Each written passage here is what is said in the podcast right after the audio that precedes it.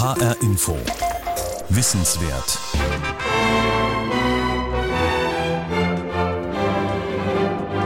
Eine Hochzeit, lang geplant.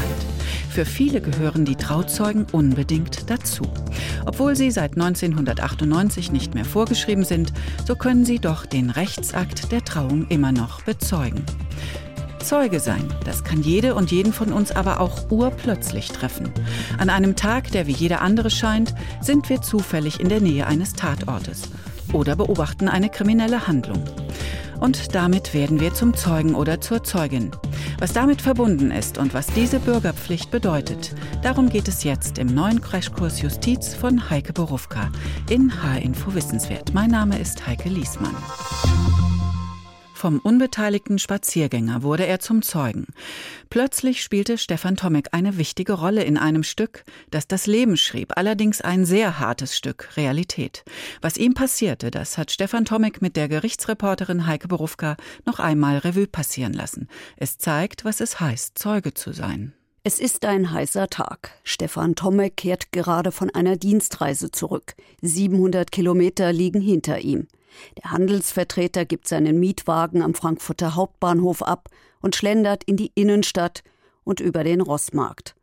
Aus einem Sportgeschäft hört er plötzlich gellende Schreie. Und ich wusste gleich, da ist was Schlimmes passiert. Und ich bin instinktiv in den Laden reingelaufen, musste mich erstmal orientieren und sah dann jemanden über dem Verkaufstresen liegend und ähm, er schrie um Hilfe. Es war dunkel, draußen war gleißendes Licht und er sagt zu mir, schaut mich an, ähm, ich habe ein Messer im Bauch. Der Täter Frederik R., ein psychisch kranker Mann, wird später im Prozess sagen, er habe eigenmächtig seine Medikamente abgesetzt und sei völlig durchgedreht.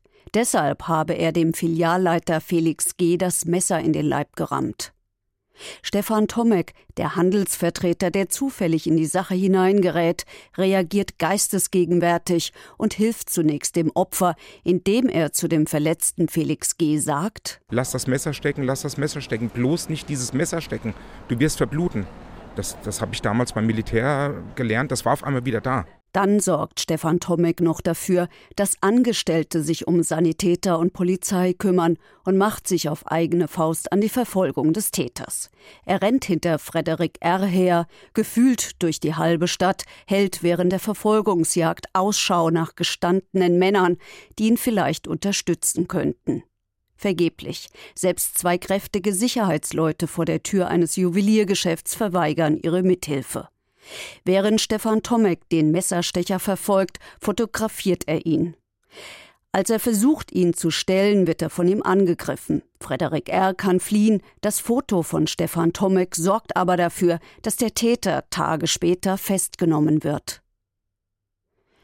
Es ist wieder ein heißer Tag, drei Jahre später. Menschen schlendern über den Rossmarkt an dem Sportgeschäft vorbei, an dem damals alles anfing. Mehr als drei Jahre nach dem Messerangriff auf Felix G. treffe ich Stefan Tomek hier am Tatort. Wir stehen vor dem Laden. Ich will wissen, wie es ihm geht. Gut, sehr gut. Die Sache ist für mich abgeschlossen und ähm, wir stehen jetzt hier vor dem Geschäft und ähm, na gut, es war ein prägendes Erlebnis, das trage ich halt mit mir rum, aber wie gesagt, es geht allen gut und von daher bin ich glücklich. Ich bin glücklich geholfen zu haben, dass alles gut ausging und ähm, das war eben das, das Ein und Alles was ich eben auch eigentlich wollte. Aber zwei oder drei Tage nach der Verfolgungsjagd und den stundenlangen Vernehmungen bei der Polizei ändert sich etwas. Stefan Tomek hat das zunächst verdrängt, sagt er. Das funktionierte aber nicht. Ich frage nach. Dann erzählt er mir noch heute stockend, wie die Tat sein Leben verändert hat, wie die Schlaflosigkeit kam, Albträume, Angst vor Messern. Es kam schlagartig. Es kam wirklich schlagartig über Nacht. Und ähm, ich hatte dann Panikattacken gehabt, auch wenn ich hier in der S-Bahn gefahren bin durch die Stadt. Ich habe meine Gegenüber in der S-Bahn oder wenn ich im Flugzeug unterwegs bin, ich habe jeden immer genau betrachtet. Ähm, das war schon schwer gewesen, muss ich sagen. Stefan Tomek sucht sich professionelle Hilfe. Doch dann kommt der Prozesstag. Er ist Hauptbelastungszeuge. Erst als die Ladung zum Prozess kommt, liest er, dass es um versuchten Mord geht. Und das war für mich ein großer Schock gewesen. Ich dachte, oh mein Gott, was kommt jetzt während dieses Prozesses? Was kommt da auf dich zu? Noch bevor der Prozess gegen Frederik R. beginnt, hat sich Stefan Tomek an die Zeugenbetreuung des Frankfurter Landgerichts gewandt. Freundlich waren die Sozialarbeiter dort, sagt er. Sie hätten ihn unterstützt, ihn über vieles aufgeklärt, ihm auch viele Ängste genommen. Ich habe in dem Gerichtssaal gesessen, ich war genau vorbereitet. Ich wusste, wo sitzt der Täter, wo sitzt der Geschädigte. Ich saß zwischen den Stühlen. Das war auch eine ganz schwierige Situation gewesen. Der Mann, dem du geholfen hast, zwei Meter zur Rechten. Der, der es verbrochen hat, zwei Meter zur Linken. Ähm, sehr schwierig, aber die Leute haben mich da hervorragend betreut und das hat mir so viel Angst genommen. Und ähm, ja, dafür bin ich wirklich dankbar. Als Stefan Tomek den Gerichtssaal betritt, will er es einfach nur hinter sich bringen. Dass alle auf ihn schauen, als er aussagt, auf ihn in der Mitte des Verhandlungssaals vor den erhöht sitzenden Richtern, das nimmt er nicht wahr. Er blendet es aus, fühlt sich auch nicht wie viele Zeugen bedroht von der Belehrung, die jeder Zeuge vor seiner Aussage hört und die häufig so klingt. Sie sind als Zeuge verpflichtet, vor Gericht die Wahrheit zu sagen. Sie dürfen nichts hinzufügen und nichts weglassen. Wenn Sie falsch aussagen, kann das bestraft werden. Wer vor Gericht uneidlich falsch aussagt, wird mit Freiheitsstrafe von drei Monaten bis zu fünf Jahren bestraft. Sie können aber auch vereidigt werden. Wer einen Meineid leistet, dem droht eine Strafe von nicht unter einem Jahr. Stefan Tomek lässt sich davon nicht beeindrucken. Er ist gut vorbereitet, nur ganz kurz wird es mal unangenehm, sagt er. Als von der, ich sag jetzt mal so, Gegenseite Einwände kamen, da ging es dann um Entfernungen, die ich im Geschäft zurückgelegt hatte und also waren es fünf Meter oder waren es sieben Meter, mein Gott. Ja, also da hatte ich schon ein bisschen Bammel ähm, gehabt, aber das hat sich ganz schnell gelegt, weil der Richter sofort eingegriffen hat und das war so weit hergeholt. Als Stefan Tomek den Gerichtssaal schließlich verlässt, ist es genau so, wie es ihm der Zeugenbetreuer gesagt hat. Sie gehen da rein mit einem Koffer voll Blei auf der rechten, auf der linken Seite, schwerst belastet. Sie gehen rein, sie machen ihre Aussage. Das weitere Geschehen geben sie dann in anders gelagerte Hände.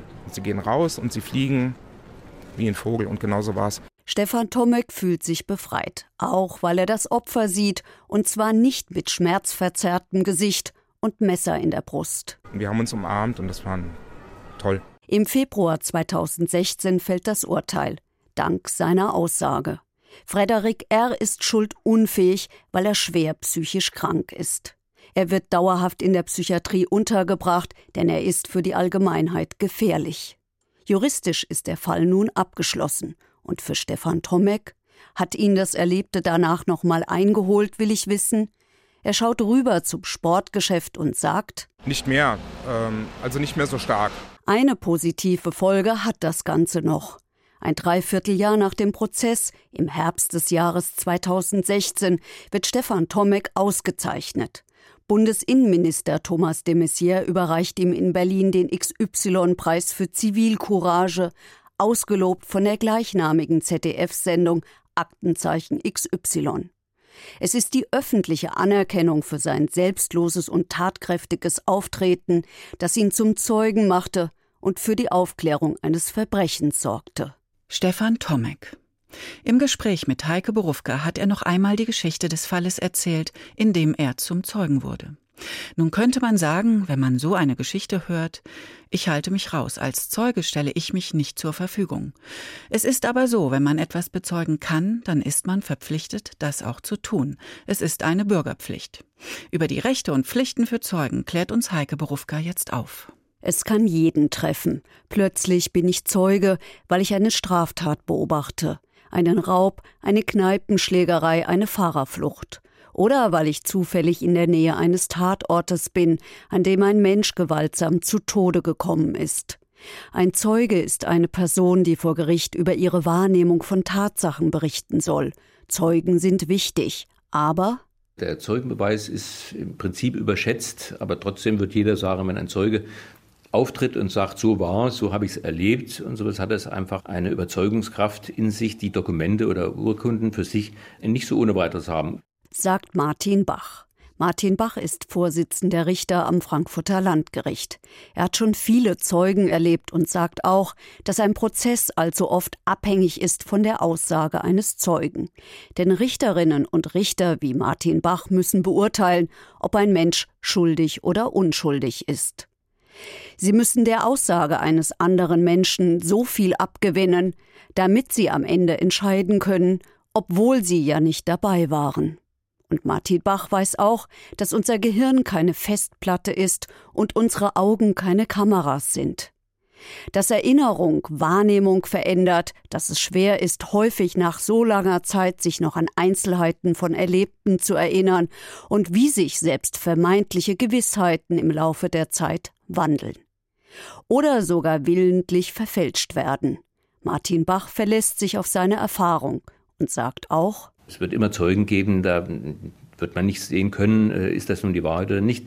Aber man hat natürlich gewisse Anhaltspunkte dafür. Ein lügender Zeuge verhält sich im Prinzip anders als einer, der ein Erleben schildert.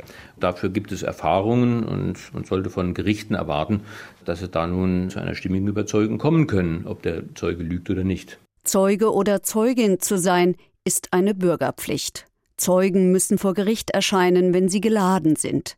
Denn ein Verfahren kann platzen, wenn sie nicht auftauchen. Richter sind auf sie angewiesen. Nur wirklich dringende Gründe wie Krankheit oder ein längst gebuchter Auslandsaufenthalt entpflichten sie vorübergehend. Nicht aber berufliche oder private Termine.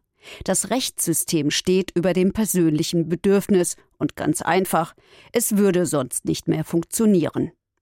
Eines aber müssen Zeugen nie. Sie müssen sich nicht selbst belasten.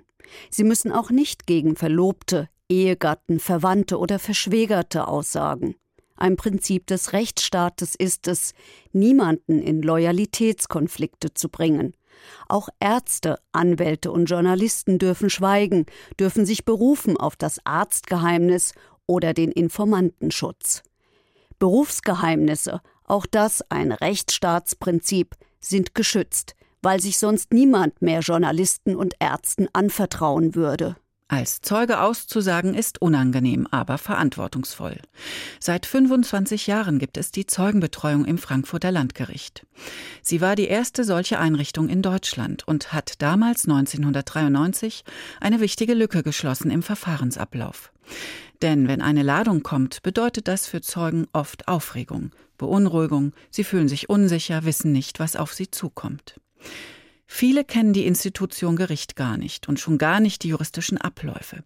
Deshalb entstand im hessischen Justizministerium Anfang der 1990er Jahre die Idee, es muss jemanden geben, an den sich die Zeugen wenden können, der sie begleitet, unterstützt, berät. Heike Berufka stellt die Frankfurter Zeugenbetreuung vor.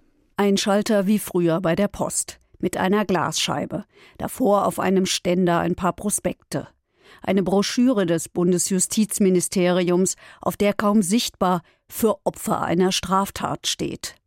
Eine andere verspricht psychosoziale Prozessbegleitung. Daneben kurze Schriften des hessischen Justizministeriums, Schadenersatz im Strafprozess und Zeugin oder Zeuge vor Gericht. Das wirkt zunächst bürokratisch, nüchtern, eben wie früher auf der Post. Wir sind zwischen dem modernen Gebäude E und dem historischen Gebäude B im Frankfurter Justizviertel in der Innenstadt. Hier treffe ich Erik Holschuh. Hinter der Glasscheibe befindet sich ein winziger Raum, nachträglich eingebaut.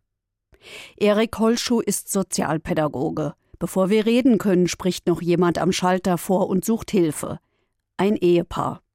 Er ist Opfer eines versuchten Totschlags geworden, soll demnächst als Zeuge im Prozess aussagen. Er hat Angst davor. Es wirkt, als ginge es ihm wie vielen Zeugen. Das Gefühl von der Tat kommt auf einmal wieder hoch. Also Gefühle von eventuell von Ohnmacht, Hilflosigkeit, sagt Erik Holschuh. Er erlebt das oft, diese Furcht, diese Nöte. Klar, viele möchten am liebsten gar nicht kommen. Man merkt aber doch, dass sie nicht abgeschlossen haben, vielleicht verdrängt haben, was zum Teil ein gesunder menschlicher Schutzmechanismus ist bei ganz schlimmen Straftaten. Und dann machen wir eher Mut, auch darüber zu sprechen. Wie geht man um mit Menschen, die mit Angst, mit einem Schock, manchmal auch mit Scham klarkommen müssen und trotzdem als Zeugen funktionieren sollen? Denn sie haben eine wichtige Aufgabe im Strafverfahren. Wie also kann der Zeugenbetreuer helfen? Er macht zunächst einen Termin aus, so wie mit dem Ehepaar vor der Glasscheibe. Das auch wieder eine gewisse Sicherheit zurückkommt. Bei Geschädigten, die vielleicht einen Kontrollverlust erlebt haben bei der Tat. Und viele fühlen sich auch nicht gewachsen, das allein durchzustehen. Und da stehen wir zur Seite. Das Ehepaar wirkt beruhigt und geht. Und wir wechseln vom kleinen Schalterraum im Frankfurter Landgericht hinüber in das Zeugenzimmer.